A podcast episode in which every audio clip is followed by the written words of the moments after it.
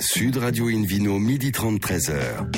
Alain Marty. Bonjour à toutes et à tous, ravi de vous retrouver pour ce rendez-vous dominical d'Invino Sud Radio. Nous sommes délocalisés chez le caviste Nicolas à Paris. Nous sommes au 31 place de la Madeleine. Je rappelle que vous écoutez Invino Sud Radio à Bordeaux par exemple sur 106.00 et qu'on peut se retrouver sur notre page Facebook Invino et notre compte Instagram Invino Sud Radio. Aujourd'hui un menu qui prêche comme d'habitude la consommation modérée et responsable. C'est très important avec tout à l'heure Arnaud Burliga pour une balade dans le Bordelais, le Ville Quiz aussi pour gagner un coffret de trois bouteilles de la marque Bandit de Loire, un coffret Divine en jouant sur invinoradio.tv. À mes côtés, Hélène Pio, chef de rubrique au magazine Régal. Bonjour Hélène, tout va bien depuis hier? Tout va très bien. Je passe un très bon en week-end. pleine forme là, hier soir. hein. Enfin, hier, hier midi en. Pardon? Enfin, hier soir, j'en sais rien, mais hier midi, ça j'en suis certain. quoi. Hier soir. Oui, c'est vrai. David Cobol, oui, la, la ressemblance est frappante. David Cobol aussi, le cofondateur de l'Académie des vins et spiritueux. Bonjour David. Euh, je précise que nous n'étions pas ensemble hier soir non plus. Et pourtant, la ressemblance est aussi frappante. Euh, pour commencer cette émission, Invino Sud Radio, donc spécial dimanche, accueil par téléphone, Florian Beck-Hartweg. Bonjour Florian. Bonjour. Alors, vous êtes en Alsace et votre histoire débute en, en 1525. Alors, nous, on connaissait 1515, mais euh, grâce à vous, on fait euh, 1525. Racontez-nous. Tout à fait. Bah là, euh, en Alsace, hein, c'est vrai que les historiques euh, sont bien chargés en général. Et euh, effectivement, on fait du vin dans la famille Beck ici à Dambar-la-Ville, en centre-Alsace, euh, depuis 16 générations, 1525. Oh, c'est. Je crois que c'est peut-être un record, David, d'aborder une vidéo Sud Radio. Non, je pense pas qu'on ait eu plus que. Combien de générations vous dites, Florian? 15. 16 générations. 16 Non, mais c'est extraordinaire. La longévité de, de- de- des familles sur les mêmes parcelles, pas, pas toujours les mêmes parcelles, mais les mêmes régions en Alsace, malgré tous les, les aléas Bien sûr. historiques Bien que, sûr. que cette région a connus, c'est assez exceptionnel, je trouve. Oui, c'est vrai. Vous, vous voyagez un petit Vous sortez un peu d'Alsace quand même, Florian. Vous vous baladez Ah un oui, petit oui. peu Vous sortez, hein Oui. Bien sûr. Hélène Mais euh, ben, je pense qu'effectivement, ça, ça a quelque chose euh, lié, lié à toutes ces invasions, un coup de l'Est, un coup de l'Ouest, euh, et, et à cette région qui a changé souvent de nationalité. Euh, et en fait, ils- ils- ils- leur seule façon de s'accrocher, c'était de rester sur leur terre et de pas en bouger. Donc en disant, bon, on va attendre que ça passe, on va attendre que les gentils On reviennent. boit un petit coup avec modération, un petit coup. c'est ça. Voilà. Donc, Comme- comme- toujours, comme une il y a moule sur un poteau. en Alsace, hein, entre le fait de, de rester euh, bien ancré dans son terroir et fier de ses valeurs, mais aussi très ouvert et de voir les, les choses euh, changer, évoluer, euh, changer de pays, etc. Et donc on a on a toujours euh, les deux aspects en même temps, mais ça nous permet de de garder notre culture, notre identité, nos terroirs au plus profond de nous-mêmes. Hélène? Absolument. Euh, alors bon, il y, a- il y a donc eu 16 générations, mais on, on va se concentrer juste sur la vôtre et puis euh, je- celle, celle d'avant, vos parents, euh, Yvette et Michel, qui, qui sont à la retraite depuis 2010, mais qui ont été euh, un peu des précurseurs de- de- dans la région, euh, puisque dès le tout début des années 80, ils étaient très investis dans, le bio, à une époque où c'était beaucoup moins à la mode que maintenant. Euh, et puis, bah, vous, avez vraiment euh, suivi cette, euh, piste-là aussi. Oui, tout à fait. Alors le passage en bio complet du domaine date de 2008, hein, mais effectivement, euh, mes parents avaient déjà euh, enherbé les vignes avant ça, et ils ont maintenu euh, les haies, les murets, les talus, hein, tout ce qui à cette époque-là était en général euh, banni pour laisser place à la mécanisation, à la simplification. Et euh, c'est vrai qu'ils ont toujours essayé de respecter au mieux euh, l'écosystème. Et donc on est revenu progressivement euh, de plus en plus euh, vers ces valeurs-là, et on s'est basé sur ce travail qu'ils ont initié euh, dès les années 80 pour pouvoir de plus en plus facilement se tourner vers le bio dans la totalité avec des pratiques en biodynamie et de plus en plus poussées sur la santé des sols. Et c'est vrai que le fait d'entamer ce travail il y a déjà très longtemps nous permet de, pouvoir pousser la démarche de plus en plus loin parce que bien sûr plus les sols sont vivants et plus les écosystèmes sont préservés et complets et plus euh, on peut se permettre euh, d'aller plus loin dans la démarche, d'abandonner l'ensemble des produits et de voilà de, retrouver des vignes en bonne santé. Alors vous allez même tellement loin euh, dans le bio, la biodynamie et des sols en parfaite santé que votre épouse Mathilde expérimente les cultures légumières dans les vignes. Donc ça marche bien les carottes et les raisins? Tout à fait. Alors les carottes, pas forcément. On a fait des essais déjà sur pas mal de plantes. C'est vrai qu'il y a, il y a une dimension euh, nourricière de, de l'agriculteur, du paysan qui nous, qui nous parle beaucoup et qu'on, euh, qu'elle ne répond pas forcément en faisant du vin, même s'il a d'autres euh, rôles sociétaux. Euh, mais euh, effectivement, euh, il y a, il y a l'inconvénient que les sols maraîchers sont en, gé- en général des sols très riches et humides, contrairement aux sols viticoles qui sont très pauvres et secs. Mm. Donc on travaille plutôt sur des variétés euh, très rustiques et des, et des plantes qui n'ont pas des grands besoins, notamment les légumineuses, des, des pois ou des choses comme ça, des radis qui sont assez rustiques, euh, voilà, des choses de ce type. David Cobol, dites-nous là, euh, une carotte, ça marche bien avec un Gewürz ou un Riesling? Qu'est-ce que, vous en pensez là Ou Je éventuellement ne suis euh, pas des petits spécialement mais ouais. enfin, là, Non, là, La question n'appelle les- pas de réponse en les- fait, David. non, hein. mais les vins blancs d'Alsace avec, avec les légumes, ça peut très bien Ouais. fonctionner. Les asperges, par exemple, est-ce que je ça suis marche pas avec les asperges? végétarien. Oui. Les asperges, c'est plus difficile. Là, je conseille plutôt le muscat euh, Ouais. parmi la, Ou la une grande bière. gamme de. Ou une bière, éventuellement. Ou une bonne bière. oui. Ouais. Hélène Euh, donc, euh, Florian, vous êtes euh, essentiellement, enfin, votre famille est essentiellement euh, implantée sur le grand cru Frankenstein. Euh, Racontez-nous, c'est le, le granit à l'état pur. Hein. Tout à fait, hein, c'est le, terroir phare du village et toute la montagne qui surplombe le village de Dambar-la-Ville. En fait, c'est un gros bloc de granit, donc c'est vraiment la, roche-mère granitique qui se décompose en surface pour donner euh, vraiment ce qu'on appelle une arène granitique. hein. donc c'est vraiment euh, un sol qui est directement issu de la décomposition de cette roche-mère. Donc c'est du pur caillou, du sable, euh, de la roche-mère granitique. Et donc ça marque évidemment très fortement les vins. Et donc, il y a plusieurs euh, petites collines et expositions, et les, belles parties qui sont bien dans la pente, exposées sud-sud-est, sont classées Grand Cru Frankenstein, et donc portent en eux la, marque de ces sols granitiques. Ça fait un peu peur, grand cru Frankenstein, quand même, non? On n'a pas un peu les dents qui poussent les nuits de pleine lune par chez vous, non? Disons que pour une fois, on retient le nom d'un Grand tendance C'est vrai, c'est vrai. oublier. euh, là, on peut pas. C'est vrai, aut- autant pour moi. Allez, ben voilà, sur, sur mon museau de parisienne, vous avez bien raison, effectivement. C'est- tout à fait juste. Euh, alors, justement, sur, euh, sur ce grand cru, donc vous, vous réalisez év- év- évidemment toute une, une variété de vins. Ça aussi, c'est une grande particularité alsacienne. Euh, vous, vous vinifiez tous tellement à la parcelle que euh, on trouve chez, souvent chez les vignerons alsaciens 10 voire 15 cuvées euh, quand c'est pas une vingtaine. C'est votre cas aussi, je crois. sûr.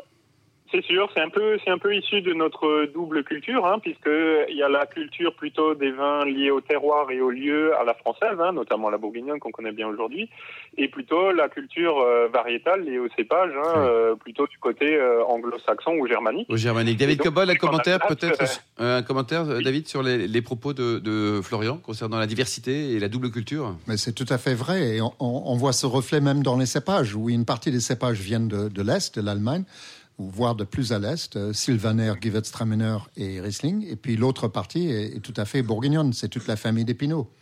Les pinots blancs, les pinots gris, les pinots noirs. Euh, à propos, euh, est-ce que vous pouvez nous dire quelque chose sur l'avancement du dossier de- du, du pinot noir ayant, euh, devant être accepté parmi les cépages autorisés en grand cru? Ouais, alors c'est un dossier qui est en, en bonne voie hein, pour trois grands crus du moins. Alors euh, c'est dommage que pour l'instant ça se limite à trois grands crus. C'est oui. des dossiers qui ont toujours euh, beaucoup d'inertie, hein, euh, pour plusieurs raisons. Hein, euh, adaptation entre les critères et le, la réalité du terrain, euh, inertie politique, etc. Mais en tout cas, c'est c'est quelque chose qui devrait se faire et je pense que c'est tout à fait euh, justifié. Hein. Alors no- notre grand cru, le Frankenstein, n'en fera pas partie, bien qu'il fasse des, des très grands rouges. Mais malgré ça, euh, je serais très très content pour euh, les, les collègues de ces trois grands crus quand ça arrivera, parce que c'est euh, tout à fait euh, logique et mérité. Et les, fait, les ouais. prix de vos vins, Florian, on est sur quelle gamme de prix pour le pinot noir, par exemple, dont vous parlez, qui effectivement est de, de, de bonne facture, si je puis dire Combien ça coûte? Oui, sur le grand cru, on est aux alentours des 18 euros. Et pour nos vins les, les plus classiques, les plus légers, on est vers les 8 euros. Ouais, David, c'est quand même très raisonnable. hein. Ouais. On peut vraiment prendre un, un pied en toute modération, Pour mais des un vins prix, de un très haute doux, qualité, je trouve que la- l'Alsace fait, fait de, de très grands vins Ah oui. euh, blancs plus, ils sont et hyper rouges. sympas. Ouais. Euh, Hélène? Et effectivement euh, qui, qui sont, qui sont souvent très accessibles. J'ai envie de parler aussi de vos vins euh, que vous qualifiez vous-même d'originalité, euh, notamment toute votre gamme qui s'appelle Tout naturellement. Racontez-nous. Oui, alors c'est vrai qu'on est, euh, c'est la, suite logique de notre travail à la vigne. hein, très clairement, on travaille pour avoir des raisins qui sont parfaitement sains, mûrs, concentrés, structurés, pleins de vitalité. Et du coup, c'est tout à fait logique de, de respecter derrière ce travail euh, en cave et donc d'ajouter le moins d'intrants possible. C'est pas forcément un, un but ultime d'en mettre toujours zéro, mais en tout cas, quand on en a les matières qui tiennent, les structures euh, pour que les, les vins puissent se garder dans le temps, évoluer favorablement, rester bien purs, bien droits, sans avoir besoin d'ajouter d'intrants, et ben voilà, évidemment, on s'en prive pas. David Cobol, c'est quoi un intrant commencé, euh, David, c'est quoi un intrant L'intrant, c'est un produit qu'on rajoute au vin, ou euh, soit en cours, soit après la fermentation. D'accord, c'est pas naturel, c'est ça, on le met en plus, c'est ça? Oui, on le met en plus, parfois pour de bonnes raisons, parfois pour de moins bonnes raisons, et, et la tendance c'est d'en mettre le moins possible. Mais ce qui est un, un prérequis absolument nécessaire, c'est d'avoir des raisins en parfait état sanitaire et travailler dans des conditions d'hygiène impeccables. Euh, sans ça, il y a toutes sortes de risques. et Je pense que Florian euh, peut élargir sur ce sujet. Tout à fait, c'est vrai qu'on a, on a l'habitude de dire hein, que travailler en vin nature, c'est beaucoup moins de travail en cave, hein, puisque finalement on n'intervient pas. Mais par contre, il faut pas oublier que c'est par contre beaucoup plus de travail euh, en vigne, hein, En pour Mm. effectivement éviter que les vins subissent des déviations euh, bactériennes ou bien s'oxydent prématurément. Et ben avant tout, évidemment, il faut des, des raisins euh, parfaits, hein, bien sains, bien structurés, euh, qui peuvent donner naturellement la capacité de garde sans avoir besoin de euh, devoir euh, voilà rajouter des additifs pour euh, pour permettre ça quoi. Hélène? Alors, c'est c'est vin nature, donc vous en avez euh, un qui est tranquille et puis euh, l'autre qui est en pétillant. Et, euh, et, et en fait, ces vins-là, vous avez coutume de dire, euh, notamment euh, dans, les, dans vos posts Facebook, qui sont toujours très, très longs, très détaillés et très intéressants, je renvoie à votre page, euh, que euh, en fait, tout ça, c'est une question de respect. Respect des raisins, respect des- du sol, bien sûr, respect des dégustateurs de vos vins, euh, respect pour le travail des anciens. C'est un mot qui revient très souvent dans, votre, dans vos posts.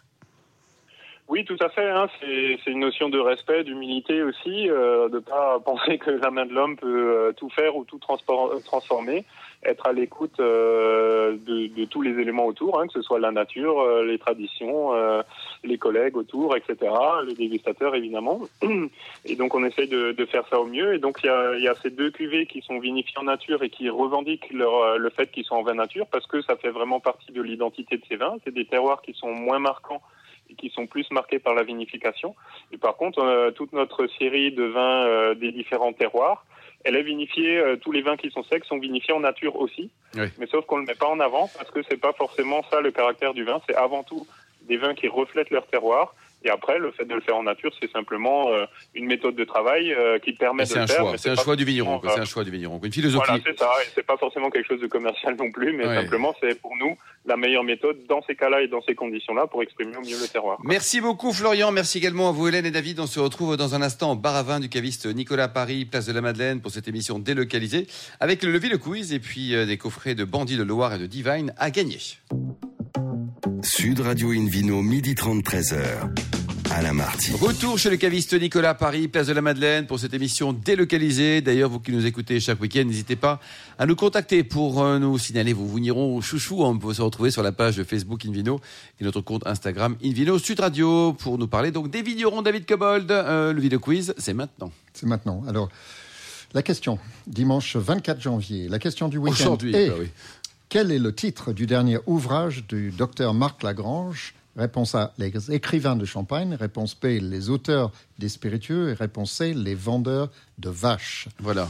Réfléchissez bien et puis courez tout de suite vers le site invinoradio.toutattaché.tv, rubrique Vino Quiz, et vous cochez A ou B ou C. Voilà. Et qu'est-ce qu'on gagne, David? Eh bien, vous gagnez trois bouteilles dans la marque Bandit de Loire. Vous savez, ce, ce long fleuve, le plus long Tout fleuve à en fait. France. Qui va jusqu'en Afrique, parfois, quand on prolonge. Voilà. ça, ça, avec les courants, on ne sait jamais. hein.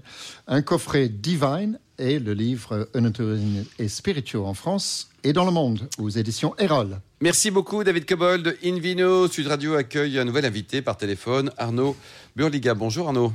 Oui, bonjour. Alors, vous êtes situé à quelques dizaines de kilomètres de Saint-Émilion, là, c'est ça exactement? C'est ça, tout à fait. euh, pour être exact, à 12 km. À 12 kilomètres? Ah bah oui, donc c'est un peu plus d'une dizaine, quoi. C'est Bon, bah très bien. Donc, vous allez un pèlerinage à l'église tous les jours? Euh, vraiment, euh, pas tous les jours. Ouais, on, sent le type qui ne va pas m'arriver. souvent à l'église, quoi. Hélène Alors effectivement, Arnaud Burliga, nous vous recevons aujourd'hui euh, parce que vous êtes à la tête de pas moins de quatre châteaux à Bordeaux. La Lande de Talleyrand, le Château Paulin, Château Landrieux et Château Josse. Euh, quatre châteaux, près de 60 hectares. Euh, donc on est dans l'entre-deux-mer, hein, Béchac et Caillot, Madirac, Montussan. Euh, Alors comment ça s'est fait ces 60 hectares? Vous, vous, vous êtes né avec? Ben, euh, pas, enfin moi non, mais mon père a commencé en fait, en- il a commencé à s'intéresser vraiment au vignoble bordelais en 82. Et, euh, et par euh, par la force des choses, en fait, il était dans une autre entreprise auparavant. Il faisait du foie gras et du canard. Ça marche très bien avec le Bordeaux aussi. C'est- ça, ça matche très bien, oui, c'est vrai. Et en fait, euh, par la suite, il a trouvé avec un associé euh, 8 hectares en fermage et petit à petit, en fait, ça a grandi euh, jusqu'à aujourd'hui, arrivé à une soixantaine. Voilà, donc, Donc- euh, Donc une vous- aventure euh, qui a fait que moi je suis arrivé sur mes, euh, je devais avoir trois trois ans, donc euh, on peut dire que je suis né dedans, mais pas tout à fait. Bah, euh, D'autant moins que, que vous avez fait beaucoup de choses. Vous n'êtes pas resté effectivement les deux pieds au domaine euh, depuis toujours, puisque après vos études d'œnologie, on vous retrouve maître de chais dans l'Oregon. C'est ça, oui. En sur, fait, sur euh, quelle exploitation? Alors j'en ai fait plusieurs. J'ai fait Sylvan Ridge et Château Lorraine, qui sont euh, toutes les deux situées en- en- à côté de Eugene. Voilà. Et puis en, en 2005, euh, le retour aux sources euh, au Bercail, euh, Ouais. vous, vous retrouvez la propriété familiale. Et, euh, et alors, comment on fait pour gérer quatre, de, quatre domaines? Oh ben on fait euh, on- alors c'est- ça c'est- mon quotidien donc en fait ça n'est même plus une question pour moi ça se fait naturellement je dirais qu'en fait euh, ben on a différents terroirs on a différents vignobles on a différentes cuves on a différents chais Et vous avez, le don euh, vous avez le don d'ubiquité aussi? Pour être partout en même temps? ben en fait j'arrive souvent à être à la vigne et au, au chai en même temps mais c'est par téléphone et à, à pied dans les vignes D'accord. C'est bien la technique moderne pour ça. hein. ça marche bien ouais Ok. c'est Bon, vrai cela, que cela dit, ça, les ça, vignobles, ça fonctionne voilà, les, les vignobles sont peut-être pas très éloignés les uns des autres non plus. Non, euh, sauf Madirac qui est un peu plus loin, mais c'est justement là que je, je pilote un peu plus euh, mes salariés sur le chai euh, quand je suis euh, quand je suis dans les vignes là- là-bas. À combien de bouteilles au total, dites-nous? Oh, environ 350 000 à l'année à peu près, entre D'accord. 350 et 400. Ah oui, Et vous buvez pas tout tout seul, vous en vendez un peu là. Vous, vous les vendez où vos J'essaye. bouteilles J'ai- J'essaye d'en vendre, oui, parce que ces, ces derniers temps c'est un peu plus complexe. Eh, donc. Vous les vendez où en France, à l'international Euh, on les vend, euh, on les vend euh, à- principalement euh, sur le Nord Europe, euh, pas mal en France aussi sur beaucoup de cavistes et de restaurateurs. Et après, euh, oui, on fait, euh, on a, on a eu des marchés chinois, on n'en a plus en ce moment. On a eu, de- enfin, du, pas mal de marchés asiatiques. Et euh, on est en train de, de lancer à nouveau un marché sur les États-Unis là, Très en ce bien. moment. Euh, vos appellations sont euh, bah, les, les- les classiques de la région Bordeaux, Bordeaux supérieur, Entre-deux-Mers. Vous avez aussi un clairet et un rosé Tout à fait. qui doivent être en ce moment dans les cuves. Ça se présente bien? Ça se présente très très bien en 2020. Je pense qu'on a de la chance depuis 18 euh, qui était vraiment exceptionnel, 19 et 20. On a vraiment des millésimes qui, tiennent la route et euh, voilà depuis 17, euh, je, peux dire qu'il y a, rien à dire. On a, vraiment des millésimes superbes, les uns à la suite des autres. Et alors, vous avez des nouvelles cuvées 2020 qui vont être en monocépage. C'est ça, oui. C'est la, petite nouveauté de cette année, c'est qu'en fait, euh, j'ai planté petit à petit des petits verres d'eau, des Malbec, enfin des Malbec, on en a toujours eu, mais j'ai planté des petits verres d'eau et donc l'idée est née euh, il y a, on va dire, entre 5 et 10 ans, entendant parler de cépages résistants, de, plein de différents, euh, de, différentes nouveautés qu'on va développer sur les vignobles. Je me suis dit, ben, tiens, pourquoi pas essayer de faire des, des, des cuvées monocépages qui pourraient et qui, euh, à mon avis, satisf- qui satisferont plus de gens euh, par euh, leur simplicité ou par leur authenticité, par voilà. Il y, a, il y a plein de possibilités euh, avec les cépages. David Cobol, monocépage à Bordeaux, c'est original, euh, ce, ce dont nous parle Arnaud? Il y a d'autres régions viticoles françaises où c'est Alors plus bien sûr, alors, ça- cha- chaque, région a ses règles. Euh, Je trouve que la sagesse de Bordeaux, c'est de laisser ces règles ouvertes aux vignerons. C'est-à-dire qu'on peut faire euh, le- la pratique la plus générale de très loin, c'est l'assemblage de différents cépages, sachant qu'il y a de mémoire cinq euh, blancs et cinq rouges autorisés dans les différentes c'est- appellations. ouais. Cinq ou six, hein, même pour les blancs. Oui, enfin, c'est un c'est très compliqué, mais C'est euh, très compliqué, mais, mais Bon, vous avez le droit de faire, vous avez le droit de faire avec deux, avec trois, avec quatre, avec cinq, ou avec un seul, et ça reste Bordeaux, à, condition de rester dans la liste autorisée. Tout à fait, c'est ça. Donc à 100% Malbec ou à 100% petit, Bordeaux, petit Ça reste un d'eau, Bordeaux. Ça restera Ça reste un un Bordeaux. Quoi, oui. D'accord. Oui, oui, oui. Alors qu'effectivement, on se dit, euh, ça pourrait être un Cahors. Eh ben non. Eh ben non. Je- pas du tout. Ben, Il y, a- Non, il y a- du tout. il y avait beaucoup, de, beaucoup plus de Malbec autrefois dans le Bordelais. Je me souviens d'avoir lu les archives du Château Latour à Pauillac euh, jusqu'à 1840 quand l'oïdium est arrivé, ou le mildiou, je ne sais pas lequel est arrivé le premier, parce qu'il n'aime pas beaucoup l'humidité, ce cépage-là. Euh, C'était le cépage dominant à Château Latour, et ça, euh, il n'y en a plus à Château. Latour. Donc c'est un cépage qui a, qui a régressé à Bordeaux, mais qui était autrefois très très planté. Oui, oui, et surtout dans le coin du Blayet-Bourget aussi. Oui, alors c'est là où c'est resté euh, encore le plus présent. Il y a Ouais. un tout petit peu Mm. à Saint-Émilion et en longeant sur la rive Et droite, euh, dans mon coin, euh, voilà, quelques-uns irréductibles continuent aussi. c'est bien, Oui. c'est bien. Alors, ces cuvées en monocépage, euh, sous, sous quel label est-ce que vous allez les vendre? Puisque vous avez, on, on le disait, vous avez quatre châteaux. Euh, donc, euh, le, lequel va commercialiser ces cuvées? Alors je dirais que c'est pour nous le, le celui qui nous tient. le- le- on a deux châteaux qui, nous, qui euh, sont euh, nos têtes de proue.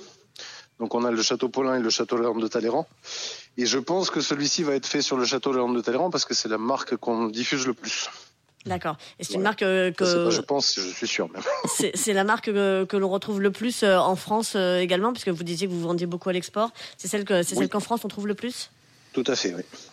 Euh, tiens, d'ailleurs, on vous a pas posé la question de votre distribution, euh, plutôt caviste indépendant, grande surface également? Alors, euh, on a un, un château qui est spécifiquement, lui, vendu en grande surface, c'est le château Landrieux. Mhm. Et après, le château de Talleyrand et le château Paulin ne sont vendus que en caviste indépendant. Caviste et, indépendant, quoi. et, euh, et aussi, on a pas mal travaillé avec Nicolas, mais pas en direct. D'accord. Enfin, en direct, je veux dire, pardon. En direct. Justement, local. Localement. David Cobold? Moi, je suis très intéressé par les noms. Alors, premier nom, premier nom sur lequel je- j'aimerais vous faire réagir, c'est Talleyrand. Est-ce qu'il y avait une connexion avec Tout à fait, avec- oui. Euh, il y avait une connexion avec Talleyrand, euh, Oui. euh, personnage qu'on a décrit comme un paquet de merde dans un bas de soie. c'est ça. C'est assez chic. C'est un peu boiteux extrêmement comme élégant. Ça s'appelle l'humour anglais. J'ai- Moi, je comprends le Brexit. hein, c'était aussi le boiteux, effectivement. Donc, il y avait une connexion avec ce lieu. Oui, en fait, c'est la, la famille Talleyrand. hein, Elle, est- elle, elle aussi, elle fait partie de ce lieu. Uh-huh. Donc, en fait, il y a un lieu dit d'ailleurs qui s'appelle Talleyrand chez nous. Et euh, en fait, quand on regarde, il y a, il y a une autre propriété qui s'appelle le domaine de Talleyrand qui est à côté. Et en fait, quand on regarde l'histoire, il y a toujours eu une famille, une famille Talleyrand. Mais de toute façon, dans le Gers, oui, ça évidemment, mais ici aussi. Et euh, ce qui fait qu'en fait, on constate qu'il y a des Talleyrand avec deux L, un D, sans D, avec, enfin voilà, ça c'est les, les problèmes. euh, Il était aussi. Tous les chemins mènent à Talleyrand. il était aussi propriétaire de, de Château Aubriand à un moment donné. Oui, oui, oui, mais il y a, il y a un, un sacré, sacré long Il y a moment. un peu de temps, quoi. Dites tout, vous vendez également des bagging box, là. Ça, ça marche bien, ça, les bagging box hein, Ah, de mais de 5 mieux litres, en mieux, de 10 oui, litres. là, euh, avec les événements récents, oui, de mieux en mieux, je dirais. Ouais, ouais. David Cobold, ça maintenant c'est rentré dans les habitudes. hein. Avant on avait un petit peu honte, on planquait un peu sur Bagging Box. hein. Oui. Là maintenant on assume. On assume, et à juste titre, parce que ça se conserve très bien, ça permet de tirer, c'est très pratique. Vous tirez euh, un verre, deux verres, le nombre de verres que vous avez, euh, pour lequel vous avez des convives, et, et voilà, et ça reste.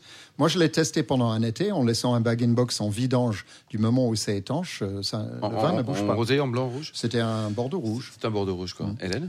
Euh, alors, euh, Arnaud Burliga, vous parliez des événements récents. Effectivement, vous faisiez allusion euh, au confinement et au fait que, bah, effectivement, en confinement, c'est bien pratique le bag in box. hein, on on l'achète et puis même, si, même si, désolé pour le caviste, on revient pas chez le caviste pendant 10 jours. Bon, au moins, on a son, son bag in box pendant ce temps-là.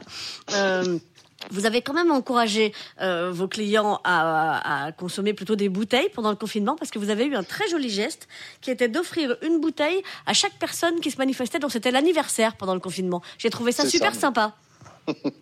Mais on essaie, on essaie de, de trouver des, des, euh, de- des, des, des petits gestes commerciaux et des, des petites attentions pour euh, nos, nos clients et, et les- et voilà tout, tout notre entourage. On, est- on est des gens qui fonctionnent d'une manière très simple et, et on essaye de, de communiquer simplement. Voilà.